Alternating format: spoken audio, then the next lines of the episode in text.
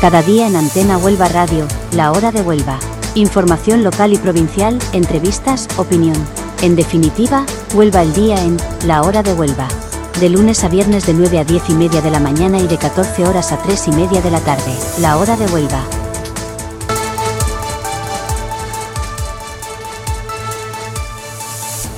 Amigos y amigas, sean todos muy bienvenidos y reciban un cordial saludo de parte de todo el equipo de la hora de Huelva en este 23 de febrero de 2024. Bueno, mañana vamos a celebrar ya los 100 primeros días de gobierno del ilustrísimo, del líder supremo Pedro Sánchez. 100 eh, días de gobierno que han estado marcados por el apoyo de los golpistas, de los terroristas, es decir, por la inmoralidad absoluta de un gobierno que aunque haya obtenido representantes en el Congreso no se puede decir que sea un gobierno legítimo. Y estos 100 días de gobierno pues van a estrenarse, van a tener como colofón de todo, eh, digamos, su gestión la desvelación de este gravísimo caso de corrupción en el que van ya imputadas 20 personas de máximo nivel del ministerio, entre ellas el chofer primero del señor Ábalos, que después lo fue, como no, estando en el gobierno de Sánchez, siendo amigo de Sánchez, luego fue director eh, gerente de Renfe. ¿Entendía algo de trenes? Desde luego que no. Cosa que explica muy bien por qué Renfe, Correo y todas las empresas públicas están hechas una auténtica porquería. Porque en lugar de poner a gente con nivel y con categoría, pues pone a esta caterva de amigos suyos de una inutilidad manifiesta. Porque si al menos conociera gente decente y con preparada, pero nada. En todo caso, eh, altísimo caso de corrupción que afecta a uno de los eh, manos derechas de Sánchez y que además tuvo el honor de acusar a Mariano Rajoy de corrupción, de defender la moción de censura en el Congreso contra Mariano Rajoy y que ahora se ve envuelto en este caso de corrupción. ¿Se creen ustedes que el otro estaba trincando 50 millones de euros en mascarillas y entre otras corruptelas eh, sin saberlo el señor Ábalos? O es cómplice o es un negligente. En ambos casos, que se marche. Bueno, estamos celebrando la festividad de la Cátedra de San Pedro. Luego le vamos a explicar en qué consiste esta fiesta, pero vamos, básicamente lo que celebramos es la autoridad del Papa. Cátedra pues significa el asiento de honor del Papa en la iglesia de San Pedro. Y vamos ya con las previsiones del tiempo eh, que llevan toda la semana advirtiéndonos de una catástrofe climática. Hoy que va a caer lluvia, vamos, hasta para, no digo paraguas, sino impermeable total. Y como ven, no llueve, eh, porque las previsiones del tiempo que se estaban dando desde el lunes daban un 30% y con eso no va usted a ningún lado. Las temperaturas ya han empezado a bajar, estamos en la mínima en 10 grados, la máxima en 21 y la semana que viene sí parece que va a haber algo más de precipitaciones y las temperaturas algo más bajas. Así que eh, los que tengan pensado ir a buscar gurumelos, que se pongan las pilas, que el tiempo empieza a empeorar.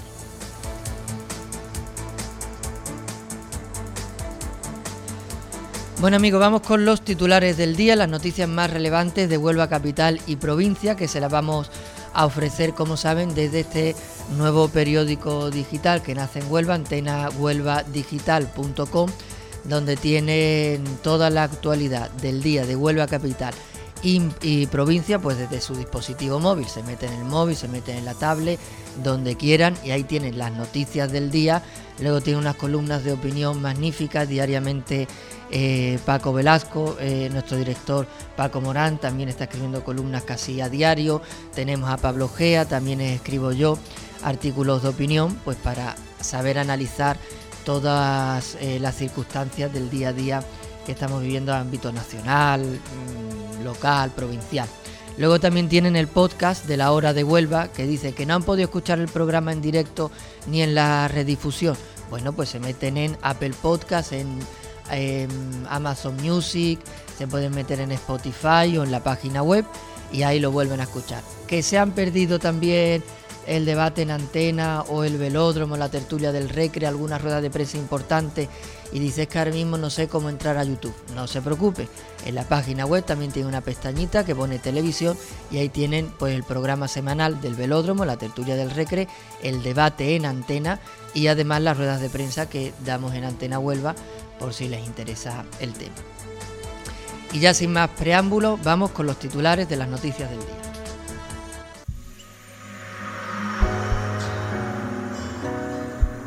En la hora de Huelva, los titulares de las noticias del día.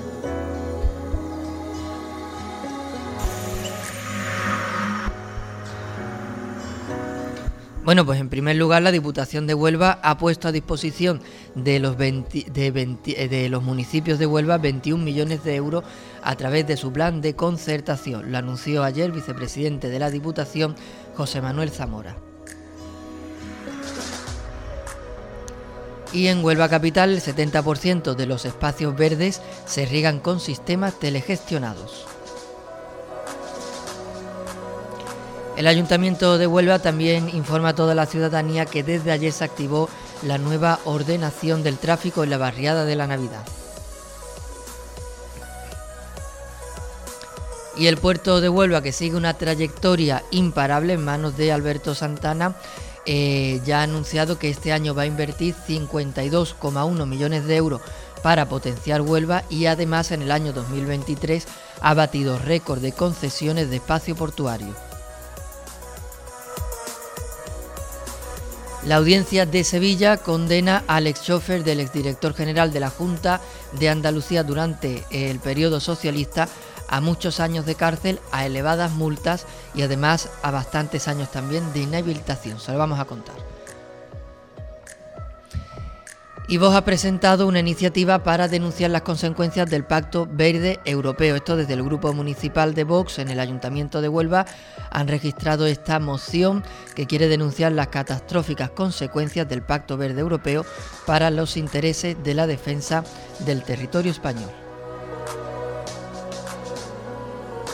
Y el Ayuntamiento de Huelva ha premiado en los premios a la hostelería a siete empresarios de Huelva.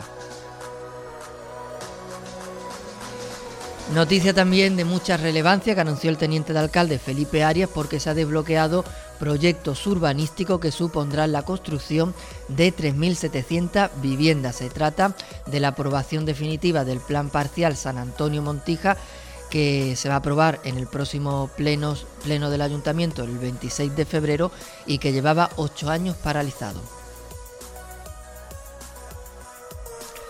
Y si no saben qué hacer este fin de semana, el próximo sábado, el 2 de marzo, tienen el primer certamen de música cofrade en el municipio de Valverde del Camino. Huelva Información nos trae esta noticia. El narcotráfico en Huelva ha sufrido un duro varapalo porque se ha localizado más de 100 fardos de hachí en un trastero de Ayamonte, lo cual supone 4 toneladas. La Junta señala que las obras del puente Odiel de Huelva se encuentran ya en su última fase y esto supone que se van a finalizar mucho antes de lo previsto. SEPSA inicia este viernes las obras de su primer gran proyecto, la planta de biocombustibles de la Rábida. Esta nueva planta de segunda generación en Huelva cuenta con una inversión de hasta mil millones de euros.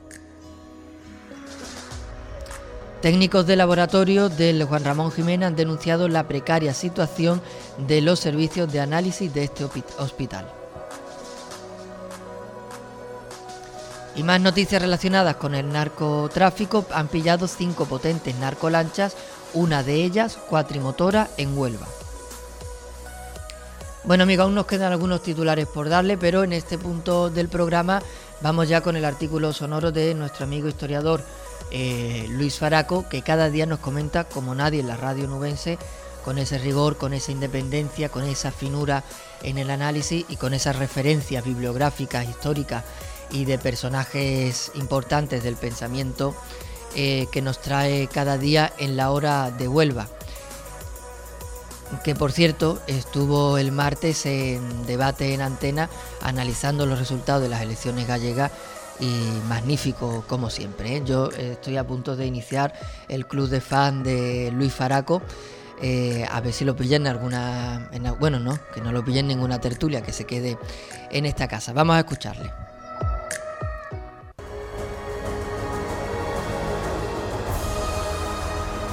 En Antena Huelva Radio, el artículo sonoro del historiador Luis Faraco.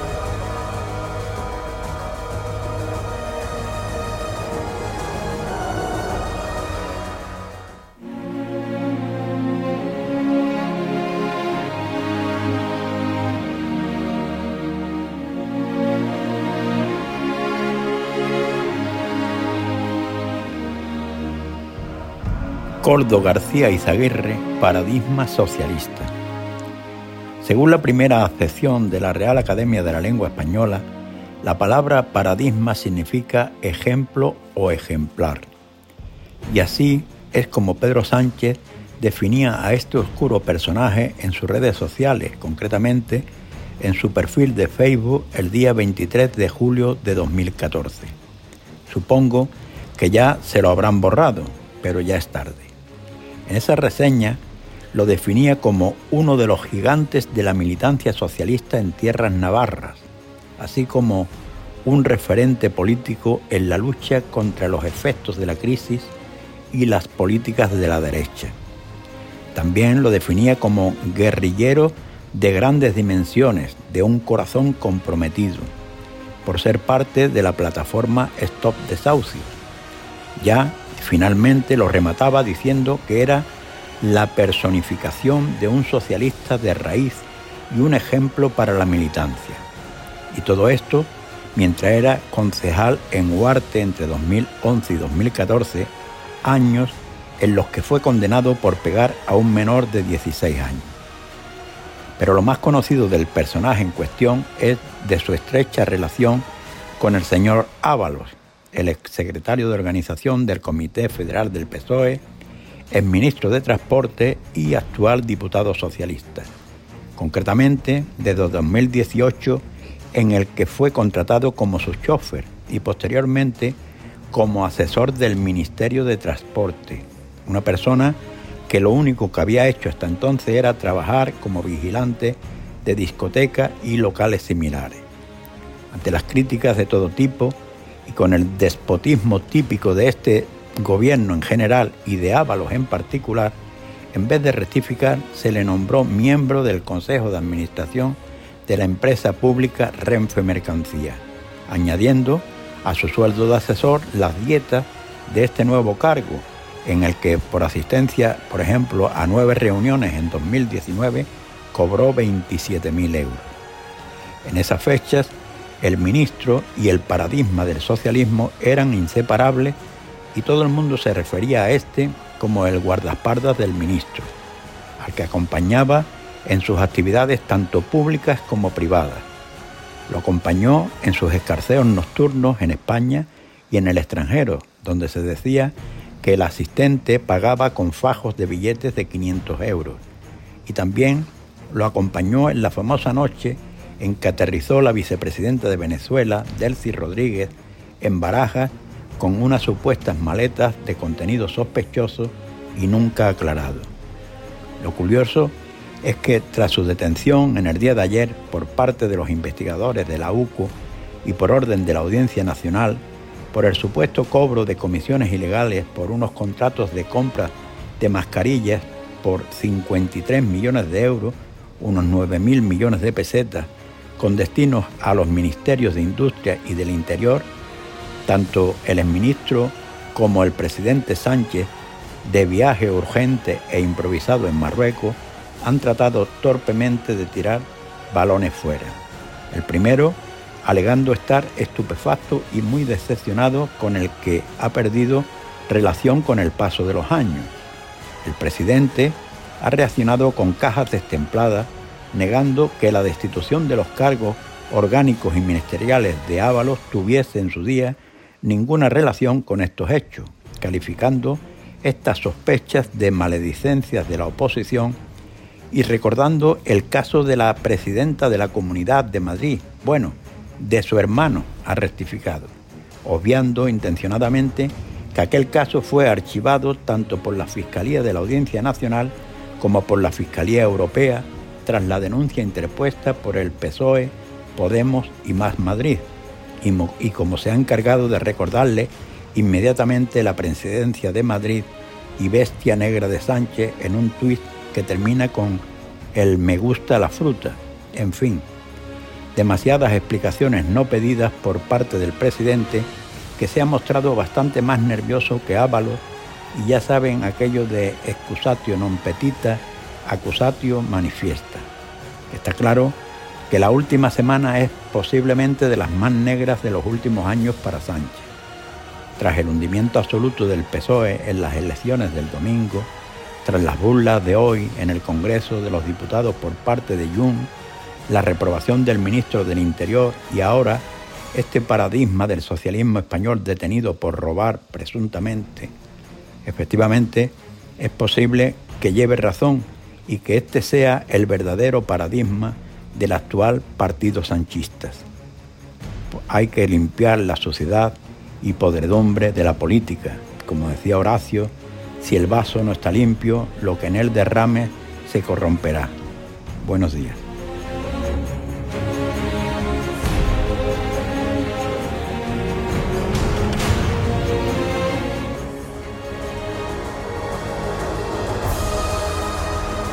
En Antena Huelva Radio, el artículo sonoro del historiador Luis Faraco.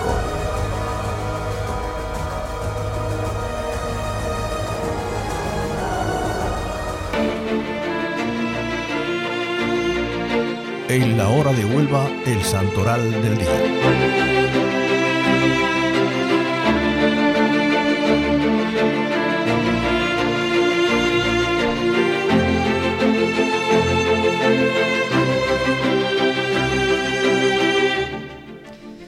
Decíamos, estamos celebrando la fiesta de la Cátedra de San Pedro en la Iglesia Católica y esta palabra significa asiento o trono y es la raíz de la palabra también catedral, que significa la iglesia donde un obispo tiene el trono desde el que predica. Antes de rezar el Ángelus, en este día el Papa Juan Pablo II en su momento recordó que la festividad litúrgica de la Cátedra de San Pedro subraya el singular ministerio que el Señor confirió al jefe de los apóstoles de confirmar y guiar a la Iglesia en la unidad de la fe. La cátedra, que se sitúa actualmente en la iglesia de San Pedro, es en realidad el trono que Carlos el Calvo regaló al Papa Juan VIII y en el que fue coronado el emperador el día de Navidad del año 875. Carlos el Calvo era nieto de Carlomagno. Durante muchos años la silla fue utilizada por el Papa y sus sucesores durante las ceremonias litúrgicas hasta que fue incorporada al altar de la Cátedra de Bernini en el año 1666. Tradiciones, leyendas y creencias afirman durante muchos años que la silla era doble y que algunas partes se remontaban a los primeros días de la era cristiana e incluso que la utilizó San Pedro en persona. La silla ha sido objeto de numerosos estudios a lo largo de los siglos y la última vez que fue extraída del nicho que ocupa en el altar de Bernini en la iglesia de San Pedro fue durante un periodo de seis años, entre el 68 y el 74. Los análisis que hicieron en aquella ocasión apuntaban a que se trataba de una silla cuyas partes más antiguas eran del siglo VI. Todos los años, en esta fecha, el altar monumental que acoge la Cátedra de San Pedro en la Basílica de San Pedro en el Vaticano permanece iluminado todo el día con docenas de velas y se celebran numerosas misas desde la mañana hasta el atardecer. Bueno, pues hasta aquí esta festividad, que no se trata hoy de un santo, sino de una importante tradición de la Iglesia, sobre todo para los católicos que seguimos creyendo que el Papa pues es la cabeza visible y de la unidad de toda la Iglesia. Nosotros vamos a hacer una brevísima pausa publicitaria y a la vuelta continuamos.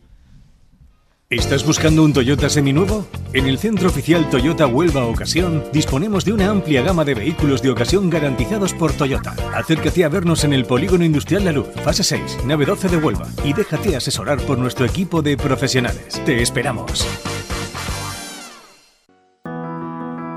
Andalucía está viviendo un grave problema de sequía. Está en manos de todos aunar esfuerzos para garantizar el suministro. Por ello, seguimos avanzando con nuevas infraestructuras e inversiones para conservar, proteger y regenerar los recursos hídricos. Plan SOS, soluciones y obras frente a la sequía. Damos vida al agua. Junta de Andalucía. Hiperlámparas Miguel Gema Desde 1970, cuando nacimos, hemos avanzado hasta llegar al lugar en el que nos han puesto nuestros clientes. Somos el mayor centro de iluminación de Andalucía con más de mil metros de exposición. Ventiladores y lámparas de techo, faroles, apliques. En hiperlámparas Miguel Gema somos especialistas en lámparas de gran tamaño. Estamos en Lepe, Avenida de Andalucía 22 y en Huelva, calle Galarroza número 1. Ven a hiperlámparas Miguel Gema y pon luz a tu vida. Calidad, sabor y tradición en cada bocado. Embutidos Moreno Vargas, empresa con una gran tradición e historia en la elaboración de embutidos con recetas tradicionales, ubicada en Cumbres de San Bartolomé, en Huelva. Caña de lomo, chorizo, la auténtica morcilla, el exquisito lomito y hasta la morcilla de verano, sin olvidarnos de los jamones de cerdo ibérico de la Sierra de Huelva. Embutidos Moreno Vargas, no te quedes sin probarlos la castaña representa un producto esencial para los habitantes y la economía del Parque Natural Sierra de Aracena y Picos de Aroche. Respeta y defiende este tesoro. Ayúdanos a combatir el hurto de las castañas durante la temporada de apaño. Compra las castañas en el comercio local y evita daños en el campo. Proteger este ecosistema es tarea de todos. Junta de Andalucía. Cada día en Antena Huelva Radio, la hora de Huelva. Información local y provincial, entrevistas, opinión. En definitiva, Huelva el día en La Hora de Huelva.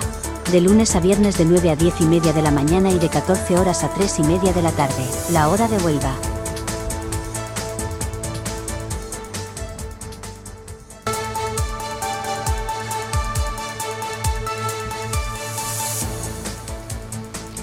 Bueno amigos, ya estamos de vuelta después de este brevísimo receso publicitario y nos vamos de lleno con el boletín local de noticias.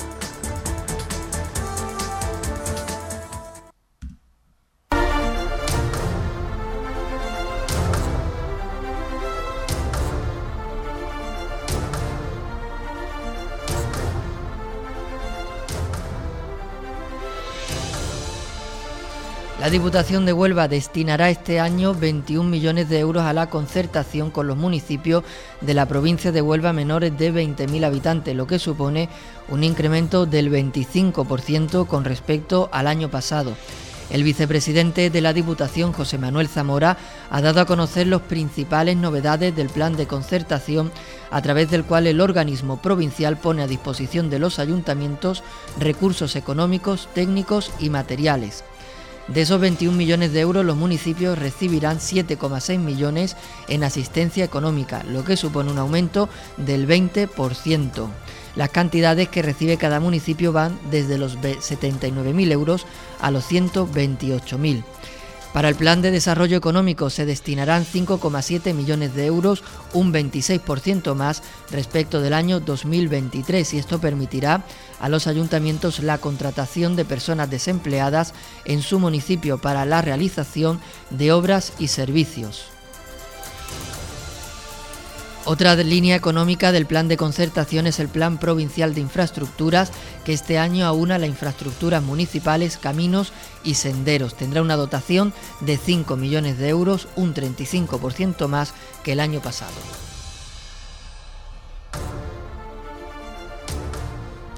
Y en Huelva Capital actualmente casi el 90% de las zonas verdes de la ciudad cuentan con sistemas de riego automatizados y de ellos el 70% incorpora telegestión, lo que permite el control de la programación de los riegos desde cualquier lugar con conexión a Internet.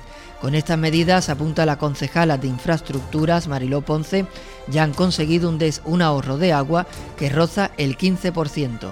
Se trata de una apuesta de Precero, la empresa concesionaria de los servicios de limpieza, recogida de residuos y mantenimiento, experta en soluciones medioambientales con proyectos sostenibles y que desde el cambio de gobierno en el Ayuntamiento de Huelva se ha puesto en valor porque el aumento de la frecuencia y severidad de las sequías en España, asegura la concejala, hace necesario el ahorro de agua.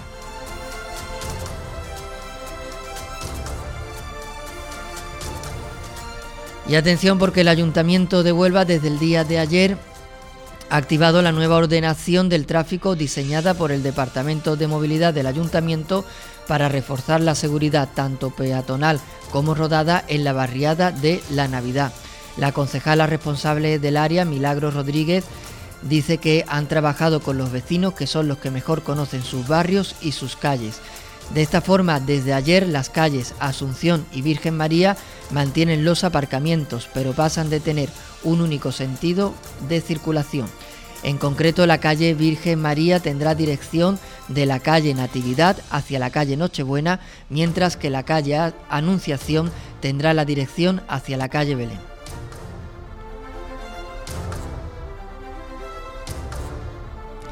Y el puerto de Huelva en la sesión del día 14 de diciembre de 2023 del Consejo de Administración aprobó el Plan de Empresa 2024. Este plan recoge un presupuesto de inversiones para el periodo 2023-2027 de 328 millones de euros y en concreto para el ejercicio de este año de 52,1 millones de euros. En este contexto se están ejecutando distintas obras para potenciar la competitividad del puerto de Huelva y continuar con el acercamiento puerto-ciudad. En relación al acceso único al puerto exterior, dispone de un presupuesto de 5,3 millones de euros y un plazo de ejecución de 18 meses. También se está llevando a cabo la construcción de la red de conducción de frío que el puerto de Huelva pretende construir desde la terminal de regasificación de Enagas hasta el hub logístico del frío situado en el muelle sur. Ha sido adjudicada recientemente además esta construcción. Dispone de un presupuesto de 5,5 millones de euros y un plazo de ejecución de 12 meses.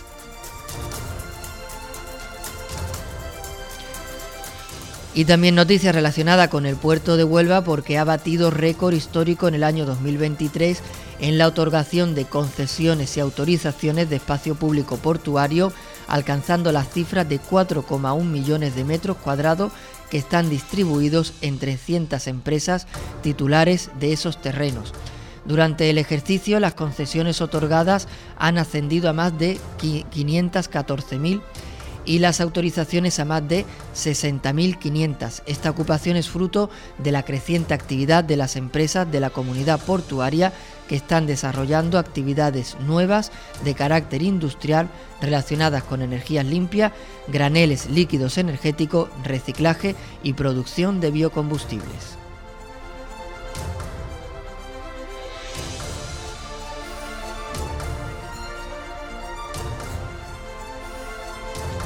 La Audiencia Provincial de Sevilla ha emitido condenas a varios implicados en el caso de las ayudas otorgadas por la Junta de Andalucía en una pieza separada del caso ERE. El ex chofer del exdirector general de Trabajo, Francisco Javier Guerrero, ha sido condenado a cuatro años y nueve meses de cárcel por prevaricación, malversación de caudales públicos y falsedad en documento oficial. Juan Francisco fue condenado otro acusado a cuatro años y tres meses de inhabilitación especial y tres años de cárcel por prevaricación y malversación. Isidoro R.E., estas son las iniciales de sus apellidos, recibió una condena de dos años de inhabilitación especial y un año y cuatro meses de cárcel por prevaricación y malversación. Además, se establecieron indemnizaciones a la Junta de Andalucía por un total de 1.350.000 euros y se dictaminó que la esposa de Juan Francisco debería pagar 24.000 euros. Estas condenas se basaron desde luego en el uso indebido, fraudulento y criminal de fondos públicos y a la manipulación de documentos oficiales para obtener beneficios personales, afectando negativamente a las empresas que legítimamente necesitaban ayuda económica. Lo peor de todo esto es que el Partido Socialista de Huelva, metido en una crisis institucional mm, sin precedentes, artículo que escribió ayer Paco Morán sobre los siete concejales que han abandonado el grupo socialista en el ayuntamiento de la capital desde que Pilar Miranda entró en el gobierno, dando las explicaciones oportunas de os han ido porque todos tienen cosas personales que hacer, cosa que es muy extraño, os han ido porque están en la oposición y no trincan un sueldo. En todo caso, un PSOE que está liado hasta el extremo internamente, que se están criticando unos a otros. Un partido socialista que ha perdido todo el poder territorial. Un partido socialista en Huelva que acaban de sacar las noticias de la corrupción de Ábalos y la corrupción de la Junta de Andalucía. Adivina, adivinanza, ¿a qué ha dedicado los señores del Partido Socialista su última nota de prensa? Dirán ustedes que son muy bien pensados. Hombre, seguro han pedido disculpas por la situación interna, por el abandono que tienen los votantes del Partido Socialista, cuyos representantes, si no cobran, no quieren representarles. Eh, dice seguramente, Diego, han pedido perdón. No, no, no. Adivina adivinanza. Han salido de nuevo a criticar a la Junta de Andalucía por el bono este de alquiler joven, además poniendo a estos de las juventudes socialistas, si hay algo peor que un político son las juventudes de los partidos políticos. Eso es una raza mm, de una perversidad y de una inutilidad mm, sin precedentes. Bueno, pues han sacado estos jovencitos, entre ellos un concejal de Ajaraque, a hacer un vídeo ridículo diciendo que, hombre, que el alquiler joven, que el bono, que no se gestiona y tal. Salgan ustedes a pedir disculpas a los ciudadanos antes de hacer ninguna nota de prensa absurda como las que están haciendo.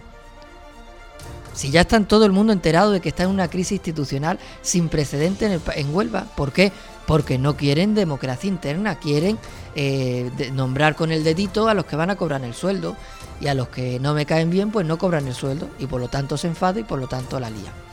Bueno, vamos a hacer una breve pausa para darle las efemérides de este 22 de febrero y a la vuelta continuamos con más noticias del Boletín Informativo Local.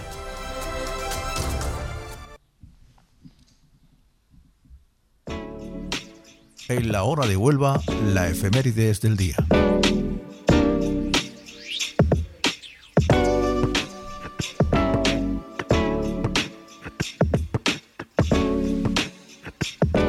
Bueno amigos, ¿qué pasó tal día como hoy, 22 de febrero, en otros lugares y en otros años? Pues mire, por ejemplo, en el año 1813 las Cortes de Cádiz decretaron la abolición de la Inquisición española, que un año después fue restaurada por el rey Fernando VII.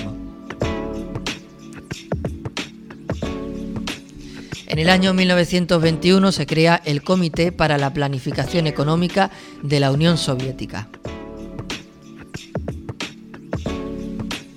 Y tal día como hoy del año 1987 en Argentina entra en vigor la ley de punto final con la que se puso fin a las denuncias contra los militares de la dictadura argentina, aunque fue derogada posteriormente por la Corte Suprema en el año 2005.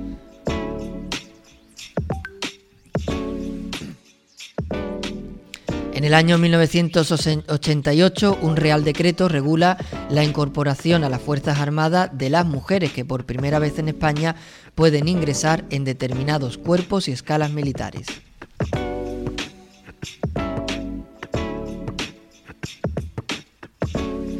En 1992, la Ley sobre Protección de la Seguridad Ciudadana, conocida como Ley Corcuera, permitía a la policía entrar en un domicilio sin autorización judicial de un juez, fue publicada tal día como hoy.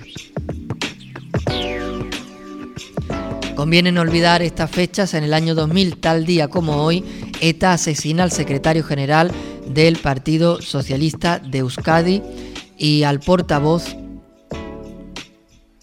y al portavoz socialista del Parlamento Vasco, Fernando Buesa, y a su escolta, Jorge Díaz.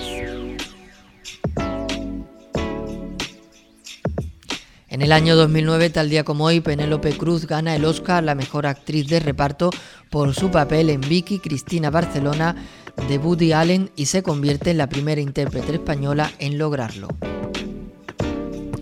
Bueno, y finalmente en el año 2019 la Embajada de Corea del Norte en Madrid es asaltada por un grupo de hombres que robó varios equipos informáticos en un presunto caso de espionaje político. Bueno amigos, pues hasta aquí este vistazo a la historia del 22 de febrero de 2024. Vamos a hacer una breve pausa publicitaria y a la vuelta continuamos con el boletín local de noticias. Brasería El Punto, el placer de comer bien, porque disponemos de lo mejor de la gastronomía onubense, desde las mejores carnes y chacinas de la Sierra de Huelva, pasando por el mejor pescado y marisco, y platos elaborados en cocina casera. Disponemos de una amplia terraza exterior y salón interior. Visítanos en San Juan del Puerto, hacia la salida a la autopista, frente a las instalaciones de Danone. Brasería El Punto, descubre el placer de comer bien. En la Diputación de Huelva nos renovamos para ser más que nunca faro de concordia y progreso en nuestra provincia. Orgullosos de nuestra historia y mirando al futuro con ilusión y tenacidad, los valores que nos hicieron cambiar el curso de la historia. Somos la Diputación de Huelva, el gobierno de una gran provincia. La pesca ilegal y la pesca de coquinas inmaduras puede ser un delito medioambiental que debemos detener. Cuando se capturan coquinas inmaduras, se amenaza la supervivencia de otras especies, se daña irreparablemente nuestros ecosistemas marinos y se perjudica al sector marisquero que vive de ello. Respetemos la prohibición de esta práctica dañina y aseguremos un futuro sostenible para nuestros recursos y nuestros mariscadores profesionales. Recordemos, no consumas, no compres, no captures coquinas inmaduras. La talla mínima de la coquina es de 2,5 centímetros. Únete a esta causa vital para proteger nuestros recursos pesqueros y el medio ambiente. Junta de Andalucía. Pienses más. Este año haz borrón y casa nueva con la hipoteca joven IN95. La hipoteca que estabas buscando. Porque te financiamos hasta el 95% del menor valor entre tasación y compraventa. Para más información, acércate a nuestras oficinas o entra en cajaruraldelsur.es. Te sobran razones para venir a Caja Rural del Sur. Hipoteca joven IN95 de Caja Rural del Sur. Formamos parte de ti. Cada día en Antena Huelva Radio, La Hora de Huelva. Información local y provincial, entrevistas, opinión. En definitiva, Huelva el día en La Hora de Huelva. De lunes a viernes de 9 a 10 y media de la mañana y de 14 horas a 3 y media de la tarde. La Hora de Huelva.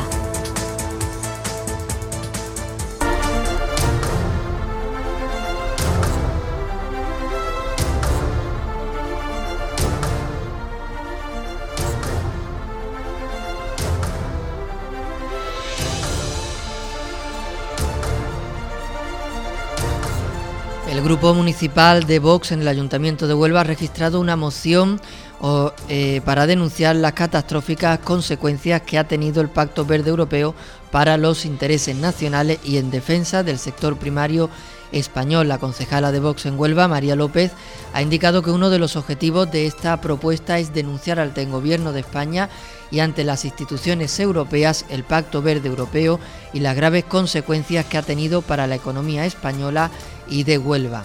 Según ha explicado López Zambrano, para Vox es fundamental que esta iniciativa busque favorecer una verdadera conservación del medio natural que conviva con el apoyo y el respaldo a la actividad de nuestro sector primario.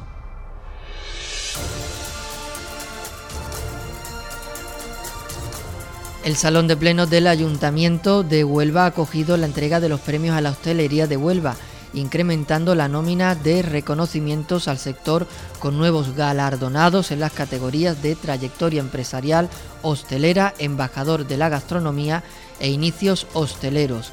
Los galardonados han sido los cuartelillos, Abacería La Abundancia, Roca Taliata, Las Tinajas, Bar La Estrella, Leña y Zorro Viejo, que han sido destacados por su modernización, innovación y consolidación en el tejido empresarial de Huelva.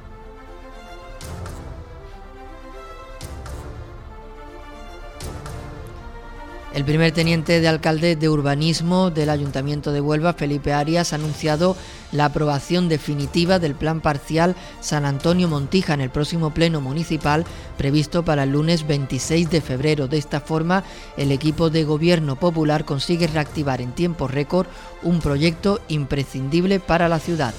Este proyecto llevaba paralizado ocho años, se inició en el 2006 y se aprobó definitivamente en 2011, aunque se incluyó en el plan, en el plan parcial del año 2023.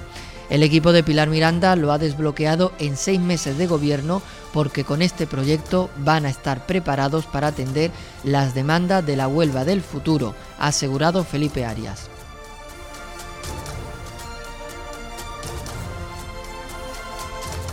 El Teatro Puerta del Andévalo de Valverde del Camino acogerá el próximo sábado 2 de marzo el primer certamen de música cofrade en el municipio, organizado por la Hermandad de Nuestro Padre Jesús de las Tres Caídas y Primitiva Cofradía del Santo Entierro y María Santísima de la Soledad. Según ha explicado el diputado provincial Manuel Cayuela, este año es esa la hermandad que organiza todas las actividades de la Semana Santa valverdeña tarea que recae de manera alterna en cada una de las tres cofradías que existe en el municipio.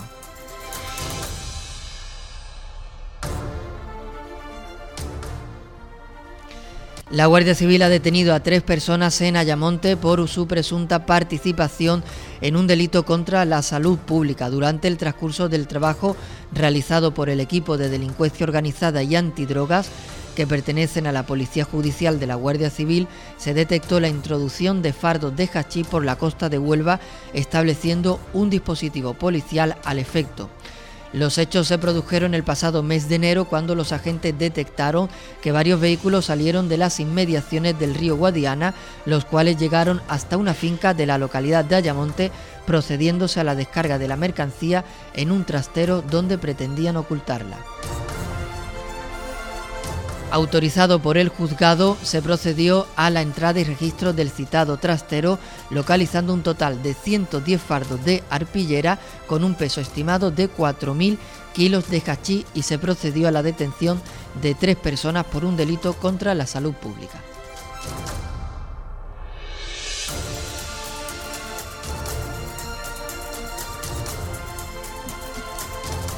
Las obras de mejora de eficiencia energética y de iluminación del puente del Odiel se encuentra ya en su última fase, según ha indicado este miércoles el delegado de fomento de la Junta de Andalucía en Huelva, Jaime Pérez, que ha apuntado además que en estos momentos se está trabajando sobre las medianas. En la fase final de las obras se colocará unas 80 farolas en la zona norte del puente y se trabajará en el cableado exterior del mismo con el fin de dotar al puente de una mayor monitorización. Estas obras, que han supuesto una inversión de 4,6 millones de euros, consisten en la mejora de la eficiencia energética y medioambiental, además de mejorar la iluminación y la monitorización de las mismas. Y la compañía energética CEPSA ha iniciado la construcción de la mayor planta de biocombustible de segunda generación del sur de Europa. El acto de colocación de la primera piedra del proyecto será el próximo viernes 23 de febrero y a este respecto es importante recordar que al evento asistirá la ministra Teresa Rivera, eh, ministra de Transición Ecológica. También asistirá Juan Manuel Moreno Bonilla, presidente de la Junta de Andalucía, el alcalde de Palos de la Frontera, Carmelo Romero, y el CEO de CEPSA, que se llama Marten Wetzalar, y además Anderson Tanoto, que es director general de la RGE. Esta nueva planta, que supone el inicio de las grandes apuestas de CEPSA en Huelva, supondrá una inversión de hasta mil millones de euros esta nueva planta, que se va a ubicar en el Parque Energético La Rábida, producirá tanto diésel renovable como SAF, combustible sostenible para aviación, y supondrá la creación de hasta 1.600 puestos de trabajo.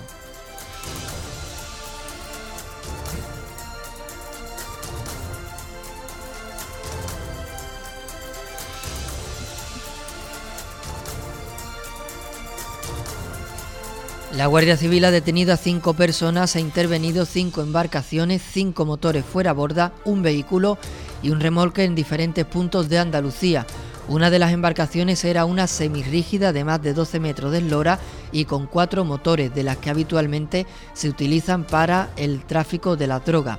Otras dos embarcaciones interceptadas son las habitualmente empleadas por las organizaciones criminales en tareas logísticas para aprovisionar combustibles y víveres. En la provincia de Huelva ha sido interceptada una embarcación semirrígida provista de cuatro motores y en la provincia de Cádiz ha interceptado otra embarcación semirrígida provista con los mismos números de motores.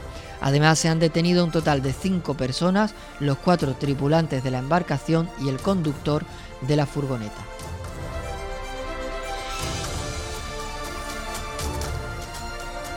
Y atención para todos los desempleados que puedan concurrir a esta bolsa de empleo que ha abierto la empresa municipal de transportes urbanos de Huelva eh, este martes 20 de febrero, una convocatoria que supone 35 plazas para contratos de reposición y relevos como conductor y conductor preceptor una de las cuales estará reservada para aquella persona que acredite discapacidad igual o superior al 33% y dicha discapacidad no impida ejercer las labores indicadas en la bolsa de trabajo. Tienen ustedes hasta el 5 de marzo a las 2 de la tarde para inscribirse en esta bolsa de empleo municipal.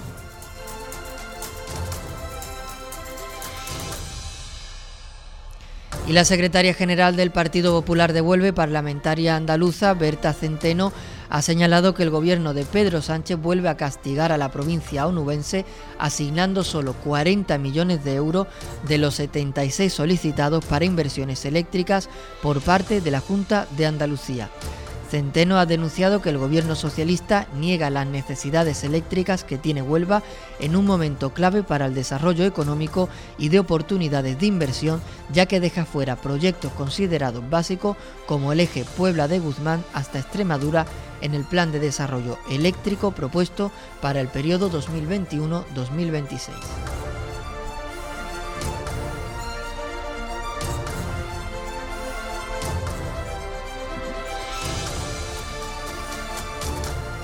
Y el Parco Park del Parque More en Huelva se encuentra bajo escrutinio por sus condiciones actuales, las cuales plantean serio riesgo para la seguridad de sus usuarios.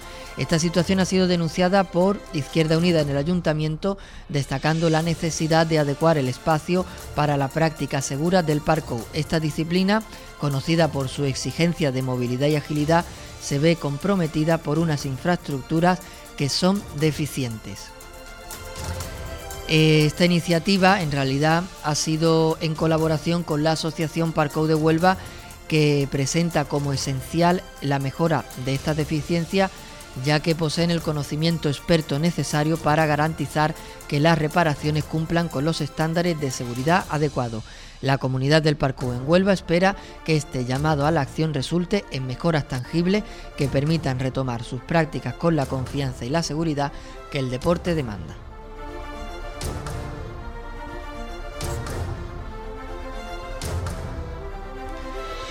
Y las dos últimas noticias de este boletín informativo local del 22 de febrero desde la diócesis de Huelva eh, nos dicen que ha sido todo un éxito el curso diocesano de cristiandad en Huelva, una experiencia de fe y fraternidad que se ha organizado el pasado fin de semana del 16 al 18 de febrero en el Seminario Diocesano de Huelva.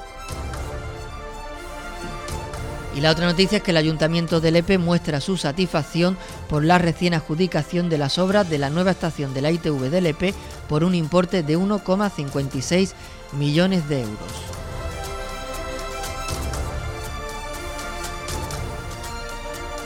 Bueno amigos, pues hasta aquí las noticias más destacadas de este 22 de febrero de 2024. Eh, recuerden que iremos ampliando toda la información a lo largo de hoy en nuestro periódico digital antenahuelvadigital.com y ahí van a tener siempre a lo largo de la mañana y de la tarde todas las noticias de última hora de Huelva Capital y provincia y artículos de opinión eh, que les van a servir pues para enterarse de cuáles son el análisis riguroso y cierto de las noticias que se dan. Porque hay una afición en el periodismo últimamente que es en lugar de ser periodista, es ser propagandista. Y es decir, el Partido Socialista dice tal, el Partido Popular dice tal, y el periodista cobra el sueldo simplemente por locutar la noticia. Bueno, pues eso lo hacen los portavoces de los partidos políticos, querido.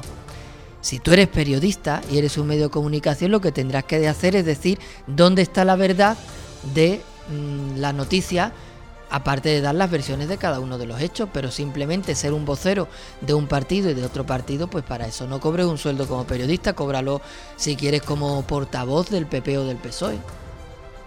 Y eso no lo van a encontrar nunca, ni en Antena Huelva Radio, ni en Antena Huelva Digital. Ahí están las noticias, con las versiones de cada uno de los actores políticos y desde luego con un análisis para indicarles, después de nosotros haber estudiado en profundidad eh, los hechos, decirles dónde está la verdad. Porque si el PP dice una cosa y el PSOE dice la contraria, uno de los dos miente. En fin, como les digo, toda la actualidad eh, provincial y local en antenahuelvadigital.com, un periódico digital que ha nacido hace un par de días, pero que ya viene apostando con fuerza por la verdad, por el rigor y por la independencia. Nosotros amigos vamos a hacer una brevísima pausa publicitaria y a la vuelta continuamos con el boletín andaluz de noticias. ¿Conoces ya Vuelva Home? En Vuelva Home encontrarás las últimas tendencias para tu hogar en suelos, porcelánicos, pavimentos, en 40 meses sin intereses. Venga a Huelva Home y compruébelo. Estamos en la salida de Huelva a Gibraleón. Huelva Home, siempre pendientes de usted. La Casa del Hostelero. Todo lo que necesitas si eres profesional de la hostelería en Huelva, lo tenemos. Maquinaria, mobiliario, cristalería, vajilla, menaje. Uniforme, mantelería, limpieza. La Casa del Hostelero. Alquiler de maquinaria, mobiliario, menaje para cualquier tipo de eventos. Somos distribuidor oficial de las prestigiosas marcas de café El Barco y Delta. La Casa del Hostelero en el Polígono La Paz, números 34 y 35, en Huelva puedes contactar con nosotros en el teléfono 669 47 61 25. Somos líderes en mobiliario y maquinaria de hostelería en Huelva, la Casa del Hostelero. Huelva tiene muchas cosas buenas. Las mejores gambas, las mejores playas, los mejores atardeceres, el mejor jamón. Pero lo que no sabías es que tiene el mejor operador de fibra y móvil, porque en Snell somos rapidez, atención y confianza. Porque somos 100% de Huelva. Como tú, Snell, el operador de fibra y móvil de Huelva. Mudanzas Carretero, mudanzas nacionales e internacionales, con más de 45 años en el sector, es la referencia de seriedad y rapidez. Mudanzas de domicilio a domicilio, de oficina a oficina, con traslados a Huelva pero también con traslados a toda España. Guardamos sus muebles el tiempo que necesite. Mudanzas Carretero, nuestro excelente equipo humano se ocupa del embalaje y desembalaje de muebles, electrodomésticos y todo tipo de enseres. Llámenos al teléfono y pida presupuesto sin compromiso. 959 23 12 12. Mudanzas Carretero. 45 años nos avalan.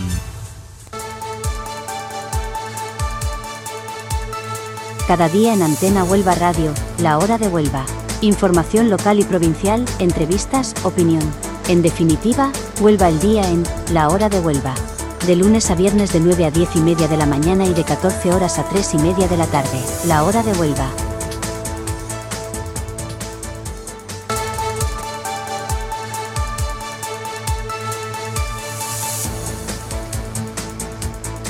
Bueno amigos, pues ya estamos de vuelta en Antena eh, Huelva, en la hora de Huelva, para contarles las noticias más destacadas de nuestra comunidad andaluza.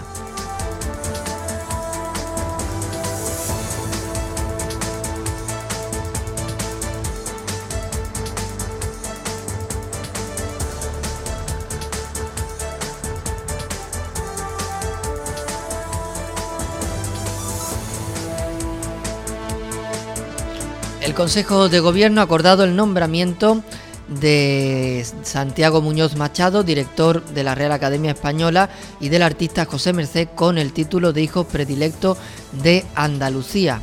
Además, el Consejo de Gobierno también ha designado a otras personas e instituciones que van a recibir eh, distinciones en la ceremonia oficial del Día de Andalucía el próximo 28 de febrero en el Teatro de la Maestranza de Sevilla.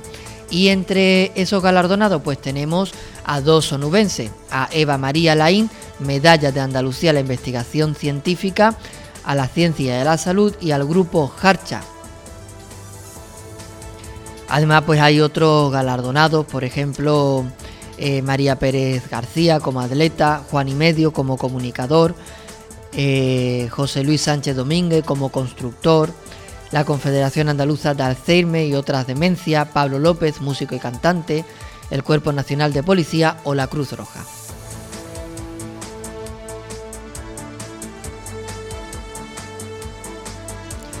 Y ya el Consejo de Gobierno de la Junta ha aprobado una declaración institucional con motivo del Día Andalucía, el próximo 28 de febrero, en el que se defiende el hermanamiento de los andaluces con el resto de los españoles en quienes reconocemos inquietudes y aspiraciones comunes y con quienes sostenemos esta nación de iguales que garantiza y protege nuestra Constitución. Y el presidente de la Junta, Juanma Moreno, acompañado del eh, consejero de la presidencia, Antonio Sanz, ha presentado hoy en el Palacio de San Telmo los nuevos vehículos adquiridos para la unidad de la Policía Nacional adscrita a la Junta de Andalucía y la Protección Civil. Se trata de 39 vehículos híbridos, de los cuales 28 eh, son enchufables y han sido financiados con fondos de la Unión Europea por un valor de más de un millón de euros.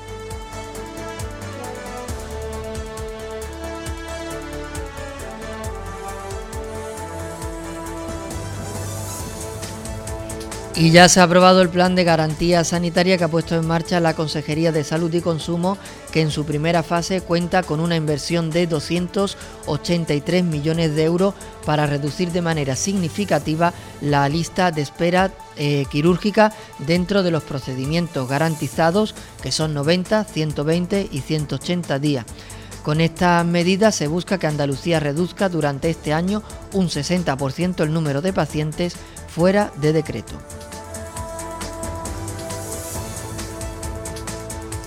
Y para mí una noticia lamentable, lo tengo que decir tal cual, y es que el gobierno de la Junta de Andalucía ya ha acordado con Doñana eh, eliminar esa reforma de la ley agraria que se incluía en la ley de simplificación administrativa eh, que la Junta de Andalucía iba a aprobar.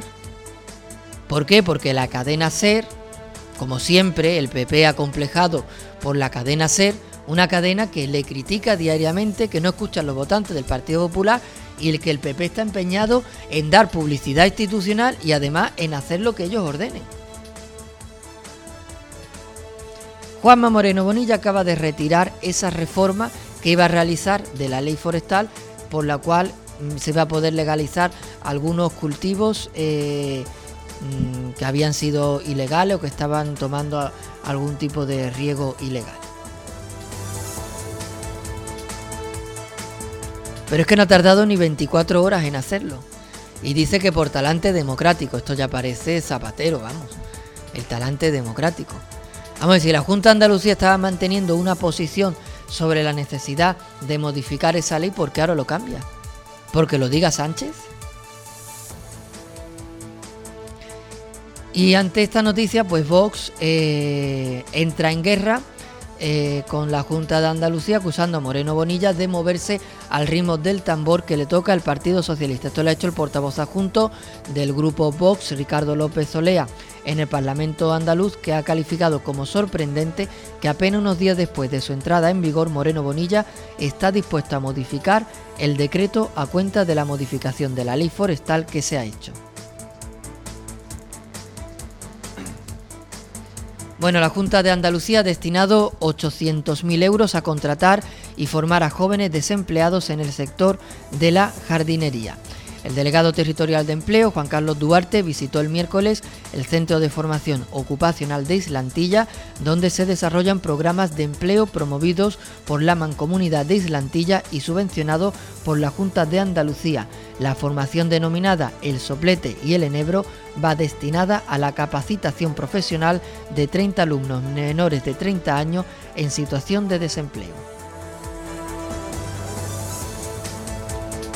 Bueno amigos, y en este punto del programa vamos a volver a colocarles el artículo sonoro de nuestro amigo historiador Luis Faraco para todos aquellos que se estén incorporando ahora o se hayan incorporado hace un ratito a nuestro programa y no hayan tenido la oportunidad de escuchar este magnífico análisis que hace Luis Faraco de la situación política eh, actual eh, de carácter nacional que como les digo, nadie en la radio nubense lo hace con el mismo rigor, la misma independencia, la misma valentía que Luis Faraco. Lo escuchamos.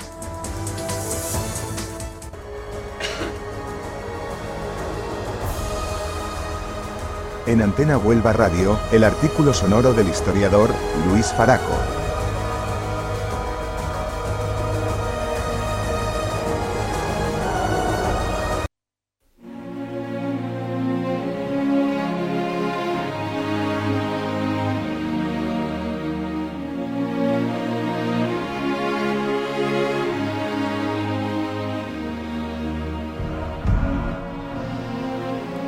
Coldo García Izaguirre, Paradigma Socialista. Según la primera acepción de la Real Academia de la Lengua Española, la palabra paradigma significa ejemplo o ejemplar.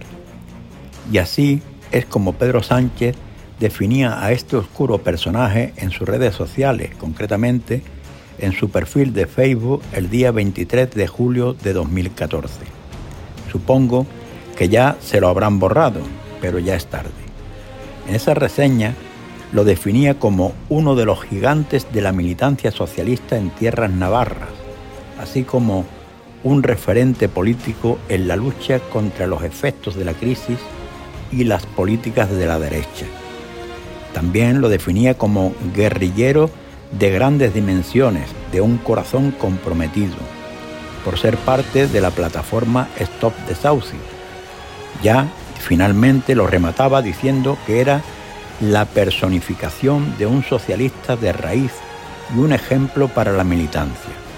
Y todo esto mientras era concejal en Huarte entre 2011 y 2014, años en los que fue condenado por pegar a un menor de 16 años.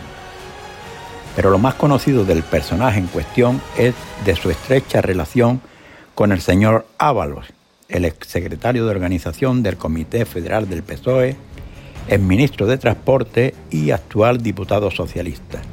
Concretamente, desde 2018, en el que fue contratado como su chofer y posteriormente como asesor del Ministerio de Transporte, una persona que lo único que había hecho hasta entonces era trabajar como vigilante de discotecas y locales similares. Ante las críticas de todo tipo con el despotismo típico de este gobierno en general y de Ábalos en particular, en vez de rectificar, se le nombró miembro del Consejo de Administración de la empresa pública Renfe Mercancía, añadiendo a su sueldo de asesor las dietas de este nuevo cargo, en el que por asistencia, por ejemplo, a nueve reuniones en 2019, cobró 27.000 euros. En esas fechas, el ministro y el paradigma del socialismo eran inseparables y todo el mundo se refería a este como el guardaespaldas del ministro, al que acompañaba en sus actividades tanto públicas como privadas. Lo acompañó en sus escarceos nocturnos en España y en el extranjero, donde se decía que el asistente pagaba con fajos de billetes de 500 euros. Y también lo acompañó en la famosa noche en que aterrizó la vicepresidenta de Venezuela, Delcy Rodríguez, en Barajas con unas supuestas maletas de contenido sospechoso y nunca aclarado. Lo curioso es que tras su detención en el día de ayer por parte de los investigadores de la UCO y por orden de la Audiencia Nacional, por el supuesto cobro de comisiones ilegales por unos contratos de compra de mascarillas por 53 millones de euros, unos 9 mil millones de pesetas, con destinos a los ministerios de Industria y del Interior, tanto el exministro como el presidente Sánchez, de viaje urgente e improvisado en Marruecos, han tratado torpemente de tirar balones fuera. El primero, alegando estar estupefacto y muy decepcionado con el que ha perdido relación con el paso de los años.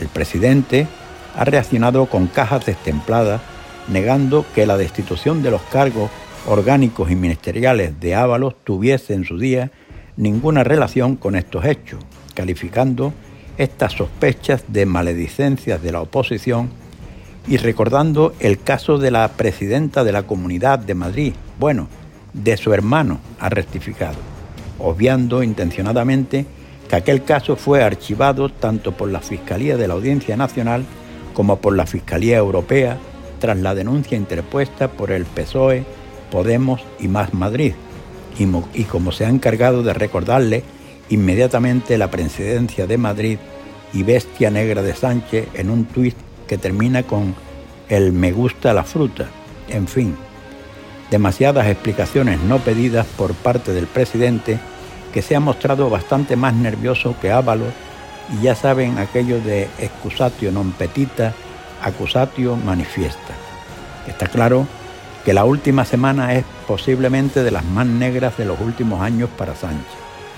Tras el hundimiento absoluto del PSOE en las elecciones del domingo, tras las burlas de hoy en el Congreso de los Diputados por parte de Jun, la reprobación del ministro del Interior y ahora este paradigma del socialismo español detenido por robar presuntamente, efectivamente, Es posible que lleve razón y que este sea el verdadero paradigma del actual partido sanchista.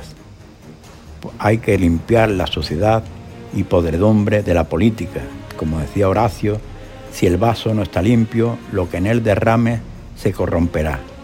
Buenos días.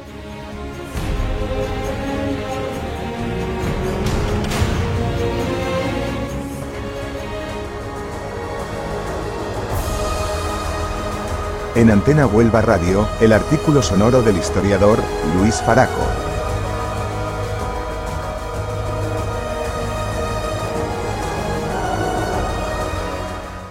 Chitec es la marca que cuida de tu comunidad de vecinos. Chitec son profesionales que te asesoran sin compromiso para equipar y mantener tu edificio con la última tecnología digital. Chitec es precisión, experiencia, fiabilidad. Chitec ofrece soluciones tecnológicas integrales y definitivas. Porteros automáticos, antenas comunitarias, electricidad, optimización de consumo energético, cámaras de videovigilancia, instalación de placas solares. Ahorra dinero y problemas. Pide presupuestos sin compromiso. Teléfono 959 77 0477 o entra en chitec.es para solicitar nuestra asistencia. Tu comunidad necesita Chitec, bajo la dirección de Marcos López.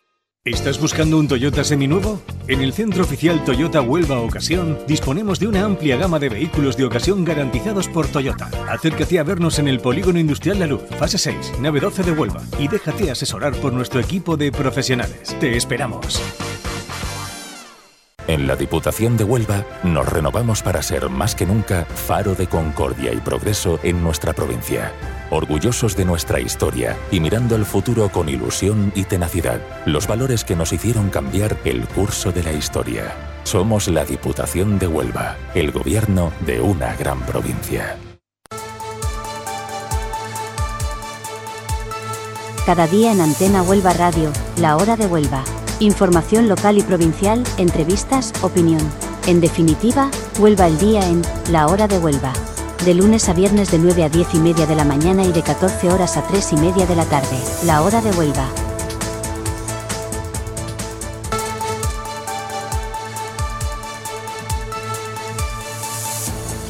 Pues ya estamos de vuelta amigos en la hora de Huelva después de esta breve pausa publicitaria.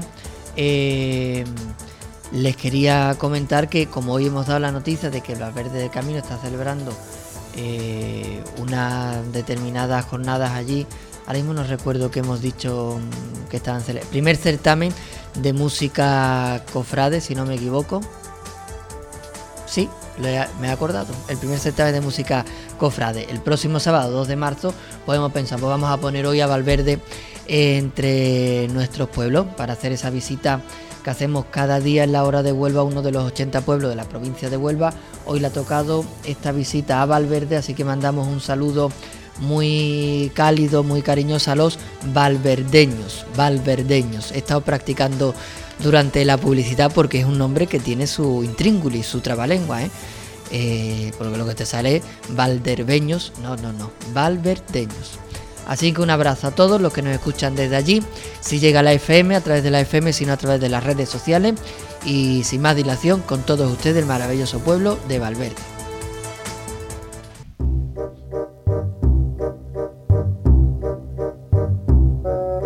La hora de Huelva, nuestros pueblos, sus tradiciones, su cultura.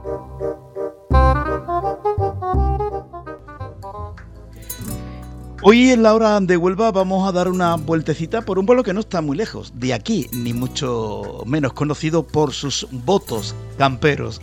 Estamos hablando de Valverde del Camino. En primer lugar, decir que el emplazamiento de Valverde del Camino se encuentra en una encrucijada de caminos. No lo sabía, ¿verdad? Es un municipio, como bien sabéis, bueno, si nos escucháis fuera de Huelva, eh, fuera de España, fuera del mundo, decir que es una localidad española en la provincia de Huelva, en la comunidad autónoma andaluza. Valverde del Camino tiene una población de 12.721 habitantes. Repito, 12.721 habitantes. Y se encuentra situada entre los valles, esta localidad, entre los valles del Río Tinto y Odiel, en la comarca del Andévalo. Su situación en las faldas de la Sierra de Rite y León fue paso obligado para los viajeros. Los orígenes del lugar se remontan al momento, aún no fechado, de construcción de una alquería o de venta de paso que sirviera de mesón y alojamiento de mercaderes y correos que venían de la Sierra de Huelva. Esta venta o mesón se llamaba Facanías, nombre al parecer de origen hebreo o árabe. En Valverde del Camino, en 1369, en el acta fundacional del Condado de Niebla aparece el lugar de Facanías, posiblemente así se llamaba en el siglo XIII Valverde del Camino, Facanías.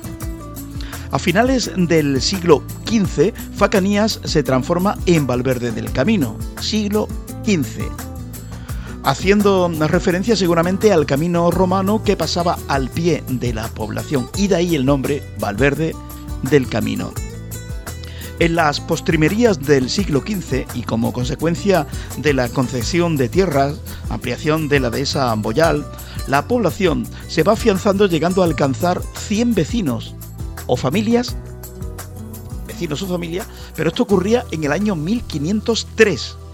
Es decir, que en el siglo XV, al principio del siglo XV, en Valverde del Camino vivían solo 100 vecinos o 100 familias. Curioso, ¿verdad? Bueno, eh, eh, se computaba únicamente al cabeza de familia, por lo que la cifra equivalente actualmente a unos 3,5 habitantes. Es decir, se calculaba que cada familia tenía eh, de 3 a 4 hijos. El crecimiento de la población da origen a las primeras calles, de trazado irregular y de gran pendiente, amoldándose al relieve de las lomas que protegían la venta. Martín Sánchez, Cabatón de Orín, Hoy las Cruces, Luis Fernández, hoy Barrio Viejo y Santa Ana, como calles principales de Valverde del Camino. A comienzo del siglo XVIII, la aldea de Valverde del Camino seguía dependiendo de la Villa de Niebla, tanto en lo político como en lo jurídico y económico.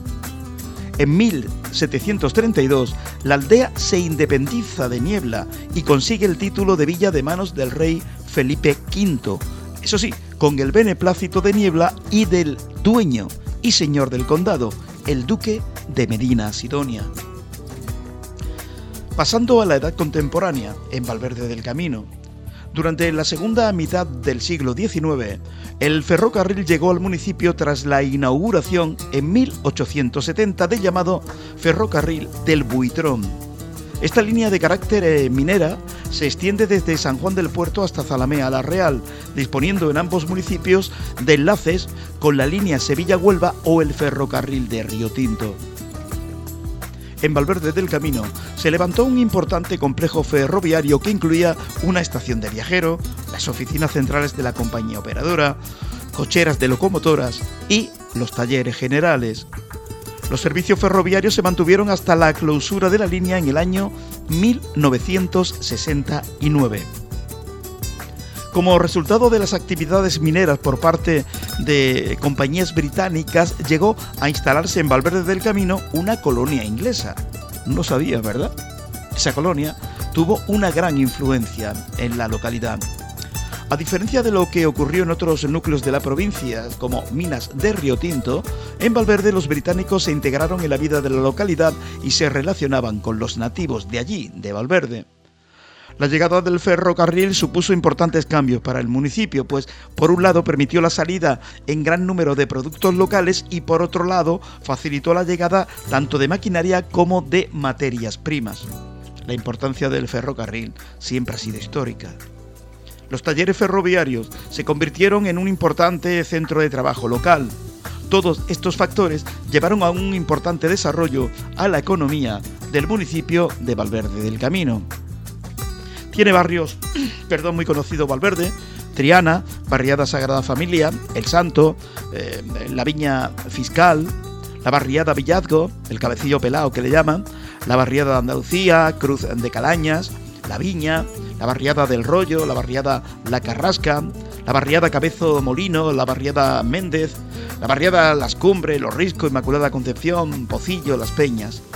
En fin, la demografía que del dato que tenemos de, de 2022, es decir, de año pasado, Valverde cuenta con una población de 12.721 habitantes. En fin, hay bastante importante, hay gasolineras de entrada, hay gasolinera de salida, una localidad bastante bien comunicada. En cuanto a la economía, sus principales recursos económicos son el calzado y la fabricación de mueble a medida. Posee además agricultura de secano con cultivos de cereales, legumbres y olivos. Con la creación en 1990 de El Monete, la industria valverdeña sufrió una importante transformación, implantándose en este hasta 100 nuevas empresas creación del monete fue importante. También eh, empresas viejas que se trasladan desde el interior del pueblo y esto hace posible la ampliación del tejido productivo, así como la mejora de la comunicación y mejora de accesibilidad a estas empresas. Todo esto ya en el nuevo milenio se empezó a construir frente al nuevo político, político, no quise decir industrial, con más de 20 empresas de diferentes sectores. Existe también esa tercera fase de ampliación y que se paralizó por la crisis económica. Valverde es sede de la compañía de prendas deportivas Cejudo, fundada y con fábrica en esta localidad. Cuenta con una afamada fábrica de aguardientes muy valorado en la ciudad, además de una cerveza artesanal propia. ¿No lo sabía? Sí, Valverde tiene la cerveza Odiel. También destaca por su buena gastronomía, entre la cual se pueden destacar productos típicos de la zona geográfica del Andévalo, como son los grumelos. Una evolución también de la deuda eh, municipal. En concepto de deuda, eh, Viva eh, contempla solo las deudas con las cajas, bancos relativas a crédito financiero, valores de renta fija y préstamos o créditos transferidos a tercero, excluyéndose por tanto la deuda eh, comercial. Pero desde 2008 hasta 2022 la evolución de la deuda ha sido muy importante. Fijaros que en Valverde tenía en 2000 2008 una deuda de 14 millones y ahora está en 45. En, nada, en apenas de 2008 a 2022 ha sido una evolución, una línea ascendente eh, bastante importante. Bueno, eh, tiene seguridad, tiene su jefatura local de policía, cuenta con calabozos, tiene capitanía de la Guardia Civil. En cuanto a sanidad, Valverde del Camino tiene centro de atención primaria, cuenta con servicio de urgencia 24 horas, tiene también Valverde alguna que otra clínica privada.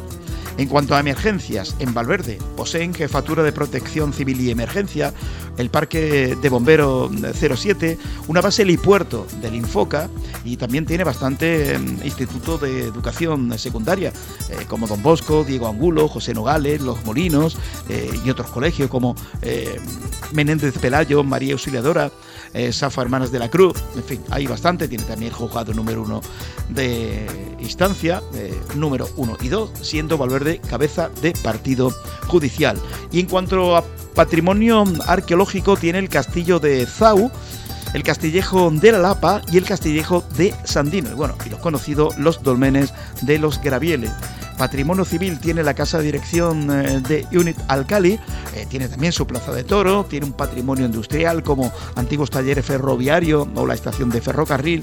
Y en cuanto a patrimonio religioso, en Valverde del Camino podemos encontrar la parroquia de Nuestra Señora del Reposo del siglo 17, Ermita Santísima Trinidad, Ermita Cristo de las Tres Caídas, Ermita de la Hermandad del Rocío, la Capilla de San Pancracio, el Convento de las Hermanas de la Cruz y el Convento Salesiano María Auxiliadora. En fin, en cuanto a, mm, a cultura, también tiene el Teatro Puerta del Andévalo, eh, tiene el FEMU Valverde, donde se hace la feria de muestra y congresos y tantos y tantos eventos, tiene conservatorio, eh, tiene plaza de música, tiene la plaza de toro que anteriormente hemos dicho, la casa museo y un cine de eh, verano.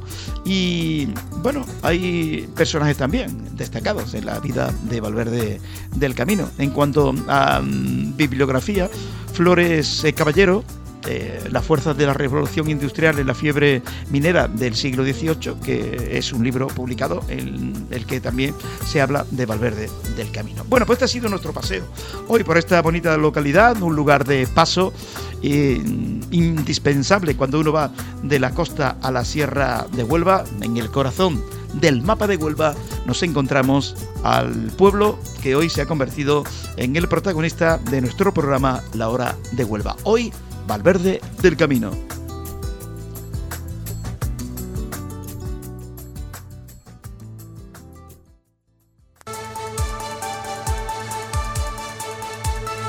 Cada día en Antena Huelva Radio, la hora de Huelva.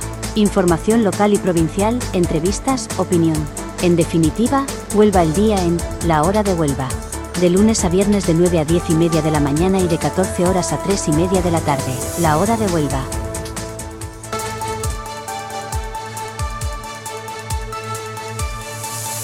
Bueno amigos, pues los minutitos finales del programa de la hora de Huelva de este 22 de febrero vamos a dedicarlo a conocer un poco las noticias más relevantes de carácter eh, nacional, eh, que como usted se puede imaginar no son nada agradables. Es que no hay ni una. Dice que hay una buena noticia que se puede dar, que nada.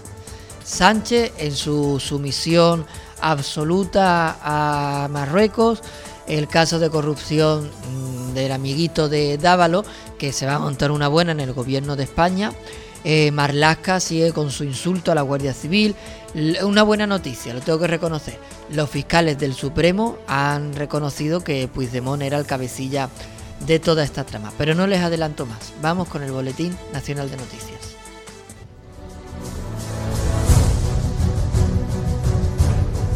En la hora de Huelva, el Boletín Nacional de Noticias, con los asuntos más relevantes de la actualidad española.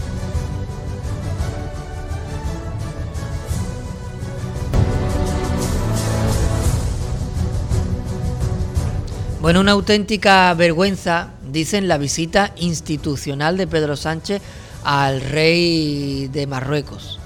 Institucional, será en todo visita prostitucional, porque lo que fue allí es arrastrar el nombre de España y a vender nuestros productos, nuestros derechos. ¿Qué fue lo que hizo Pedro Sánchez ayer? Asegurarse que el tío de Marruecos, que los servicios secretos de Marruecos no le publican el contenido de su móvil privado, que yo no sé lo que tendrá ahí. ¿Qué nos va a costar esto a todos? Bueno, pues que los marroquíes van a convalidar el carné en España eh, de, gratis. O sea, no lo convalidan ni los mexicanos, ni los colombianos, ni, y lo convalidan estos tíos. ¿Por qué? Porque el, rey de Marruecos se lo ha pedido y Pedro Sánchez de rodillas. Pero que es que no ha sido lo único. Además, han llegado a un acuerdo por el cual las fronteras de Ceuta y Melilla eh, mm, se quiere normalizar de alguna manera, aunque no se ha todavía declarado de qué manera concreta van a normalizarse esas, esas eh, fronteras. Ya les digo, mm, lo único que ha hecho el señor Pedro Sánchez es ir allí a hacer el ridículo, a arrodillarse, dice que van a colaborar con el narcotráfico. Bueno, como que la riqueza de Marruecos y del rey de Marruecos viene quizás de robar por la venta de tomate marroquí. Pero somos tontos. Fíjate la primera noticia, como ven, lamentable. Pedro Sánchez, que yo no sé, este hombre, o se hace cura para estar todo el día rezando de rodillas o algo parecido, porque es que no, no se pone de pie. Todo el día arrodillado, ya sea ante los golpistas, ante los terroristas, ante el talibán marroquí este. Impresionante. Y el otro caso de corrupción eh, tremendo que se está desvelando, ya van 20 detenidos, 50 millones de euros. Eh, la fiscalía ya está haciendo investigaciones más profundas eh, de Coldo, del amiguito de Ábalos, de su chofer, y luego que lo metió a exdirector, bueno, era director de Renfe Mercancía. Méritos que hizo para eso, ser amigo de Ábalos y de Pedro Sánchez por los cuales llegó a cobrar 27.000 euros por nueve reuniones en dietas.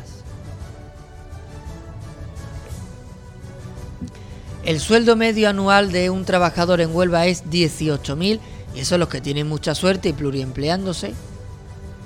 Pues este tío en nueve reuniones, seguramente para no hacer nada, 27.000 euros. Y usted para ganar 27.000 euros dos años de trabajo con 40 horas semanales más las horas extra que el tío no le quiera pagar.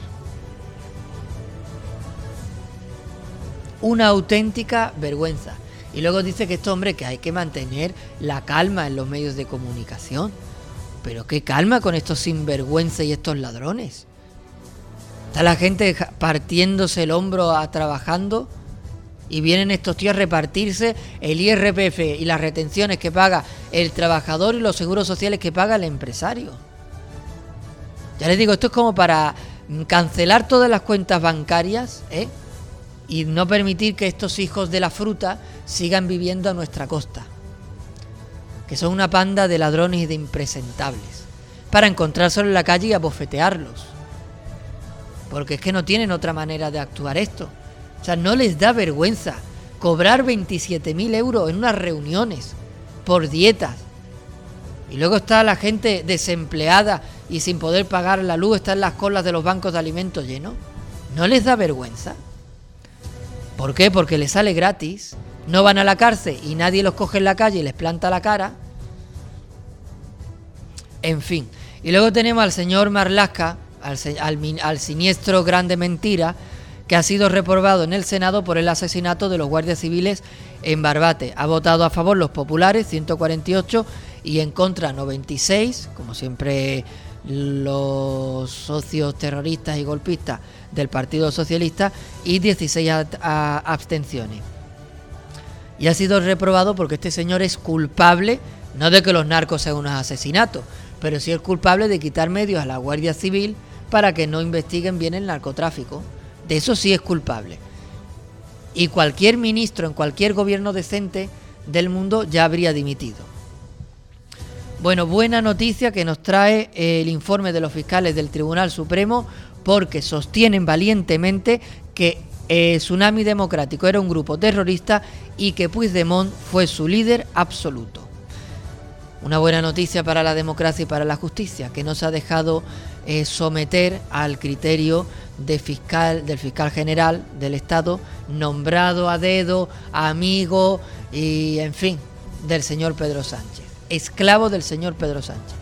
Usted le pregunta al fiscal general, oye, ¿en virtud de qué ordenamiento jurídico hace usted sus dictámenes jurídicos, sus sentencias, sus apreciaciones? Y dice, yo de la Constitución sanchista o del ordenamiento jurídico sanchista. ¿Y dónde viene eso recogido? Pues lo que Pedro Sánchez me envía al WhatsApp o me diga a través de la llamada telefónica. Última noticia eh, que le damos. Eh, la Audiencia Nacional abre una investigación a un grupo próximo, a Yolanda Díaz, por ensalzar a Hamas, este grupo terrorista asesino de judíos en la Gaza, en la franja de Gaza. Estos han presentado una querella contra miembros de Samiudum por enaltecimiento del terrorismo. Este grupo ha sido prohibido, por ejemplo, en Alemania tras jalear los atentados de Hamas en Israel el pasado mes de octubre. Una noticia de OK Diario que pueden acceder si quieren ampliar más información.